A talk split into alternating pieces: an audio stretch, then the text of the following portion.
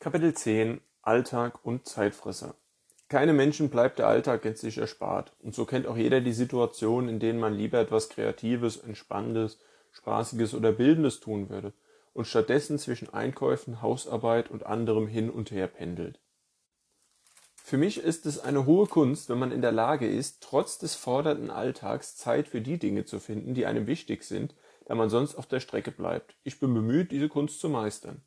Ich möchte kurz anmerken, dass ich familiäre Pflichten, wie zum Beispiel Kinder zum Hobby zu fahren, begleiten, äh, gesondert betrachte. Da diese weit mehr sind als lästige, sich ständig wiederholende Aufgaben, sondern an sich Lebensqualität bieten. Man kann nun je nach finanziellen Mitteln Erleichterung der alltäglichen Arbeiten kaufen, doch auch diese benötigen Zeit, Instruktion, Vertrauen und die Bereitschaft, Geld zu zahlen. Also bleibt auch dann keinem erwachsenen und eigenständigen Menschen der ganze Tag zur freien Verfügung. Ist es ein Geschenk bzw. ein unter Umständen wohlverdientes Privileg, wenn man die Möglichkeit zur freien Einteilung eines größeren Zeitfensters ohne lästige Pflichten hat. Dieses gilt es also zu nutzen, wie man es wirklich möchte. Dazu gehört es, eine bewusste Entscheidung zu treffen und die Fähigkeit, sich auf die Sachen zu fokussieren, die man gerade tut. Ruhephasen können einen sehr guten Einfluss auf das eigene Wohlbefinden, die Effektivität und Effizienz des eigenen Handels haben und sind nicht zu vergessen. Für die Charakterentwicklung ist es essentiell, nicht zu stehen, wo andere stehen. Dazu gehört es, den eigenen Geist nicht brach liegen zu lassen, sondern aktiv neue Eindrücke einzufordern und sich selbst aktiv einer Sache zu widmen, die einen Mehrwert bietet. Auch wenn es nur eine einzige Seite täglich ist, die man in einem Buch seiner Wahl liest, bringt einen diese Seite weiter als den Menschen, der sie nicht gelesen hat. Keiner kommt durch Einkaufen und Waschen zum Ziel, weshalb man diese und andere Tätigkeiten optimiert ausführen sollte, da sie freilich keinen großen Menschen hervorbringen können. Es ist wenig Nobles daran, besonders gut in Dingen zu sein, die ständig wieder anfallen und schon bei einem gewissen Erfüllungsgrad ausreichend sind. Erfüllt eine Aufgabe ihren Zweck und ist angemessen erledigt, kann man sie als erledigt betrachten. Wie in fast allen Bereichen des Lebens ist auch hierzu das Pareto-Prinzip ratsam, welches besagt, dass man mit 20 Prozent des Arbeitseinsatzes 80 Prozent der möglichen Resultate erzielen kann.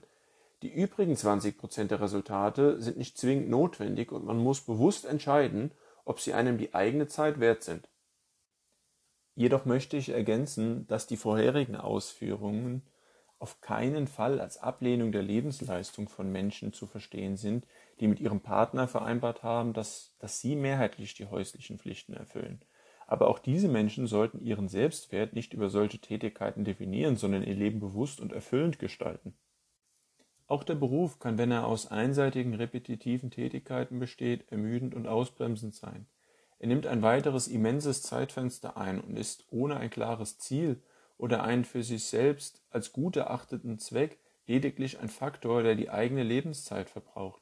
Sollte dem so sein, kann man kurzfristig wenig ändern, da fast jeder Mensch auf sein Einkommen angewiesen ist.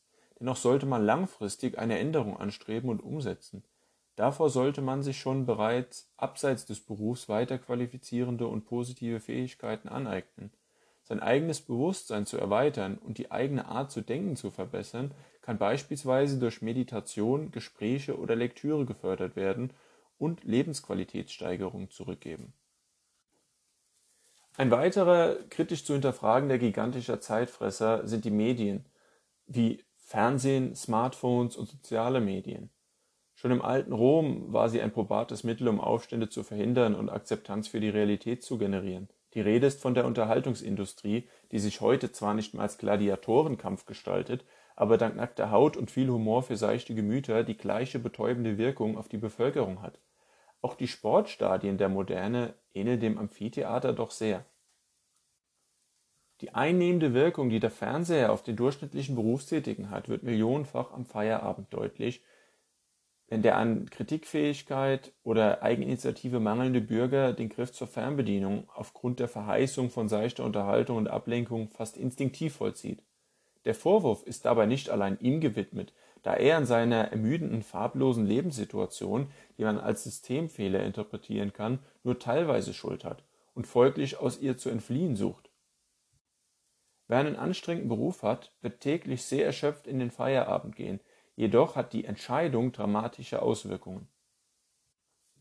Die Macher der unzähligen Sendungen haben selten den Anspruch an wirkliche Qualität oder sinnvolle Inhalte. Sie haben keinen Grund dazu, diesen Anspruch salonfähig zu machen, da er ihnen nur mehr Aufwand bringen würde und eventuell in ihrer eigenen Abschaffung enden könnte. Über die Macht, die ihnen gegeben ist, sind sie sich aber vollends bewusst, weil sie dennoch suggestiv den Eindruck eines umfassenden Angebots vermitteln wollen, was die Berichterstattung über das Weltgeschehen einschließt. Dabei findet aber selten eigene Recherche statt, da große Presseagenturen wie AP und Reuters dies für sie erledigen. Viele der großen Nachrichtensender und Medienkonzerne gehören einigen wenigen kapitalstarken Investoren, die ihre Interessen so ungebremst und unerkannt durchsetzen können. Zu diesen gehören neben politiknahen Personen auch Parteien. Auch aus diesem Grund gestaltet sich die Nachrichtenversorgung oft einseitig und selten kritisch. Recherchiert man zum Beispiel selbst zu einem Thema, kommen schnell ungeklärte Fragen auf. Regelmäßig entspricht die unterschwellig vermittelte Grundbotschaft der Meinung, die sich gerade als politisch korrekt etabliert. Folglich gelangt eine sehr gefilterte und tendenziöse Informationsauswahl über die Endgeräte zu Millionen Menschen, die diese oft ohne zu fragen aufsaugen und zu allem Übel nur darauf warten, dass der nächste Bauer seine Frau finden kann. Möchte man andere Quellen zu Rate ziehen, um eine breitere oder überhaupt eine Sicht auf die wahre Natur der Dinge zu bekommen, bedeutet das eigenständige Recherche, Lesen und den Ausbruch aus der Filterblase, was vielen Menschen zu aufwendig erscheint, so dass dem Gefühl nicht Taten folgen werden. Die Notwendigkeit dieses Aufwandes wird von den Fernsehmachern gekonnt unerwähnt gelassen, da dies einen Verlust ihrer scheinbaren Authentizität zur Folge haben könnte ist es grundsätzlich nicht wirklich möglich, die objektive Wahrheit zu finden, da alles Menschengemachte subjektiv ist. Gerade deshalb sollte der öffentliche Tenor selbstständiges Hinterfragen und Ungläubigkeit gegenüber selbsternannten, scheinbar unfehlbaren Autoritäten fördern.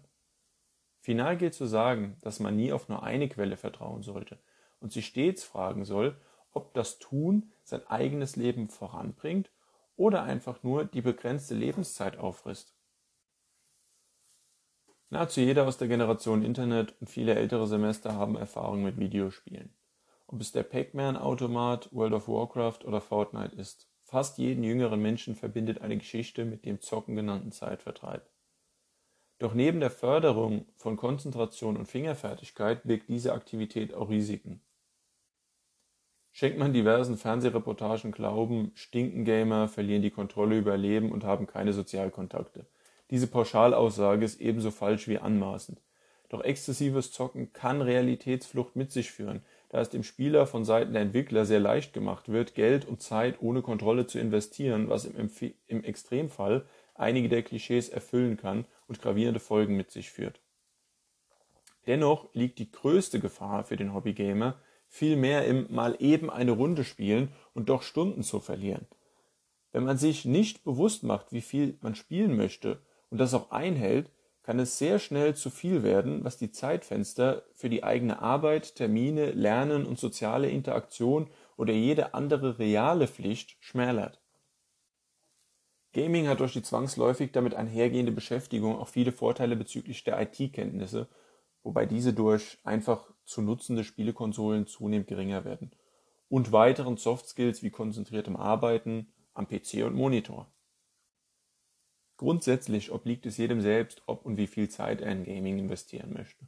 Problematisch wird es, wenn gerade junge Menschen, denen die kritische Reflexion über das eigene Handeln vielleicht noch nicht möglich ist, keinen gezielten und gemäßigten Zugang zu dieser Art des Zeitvertreibes bekommen und direkt in extreme Nutzungsmuster verfallen.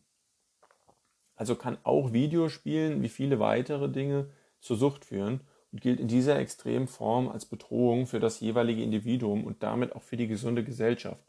Ein weiteres gigantisches Suchtpotenzial haben auch soziale Medien, auf die ich aber in einem vorherigen Kapitel bereits eingegangen bin.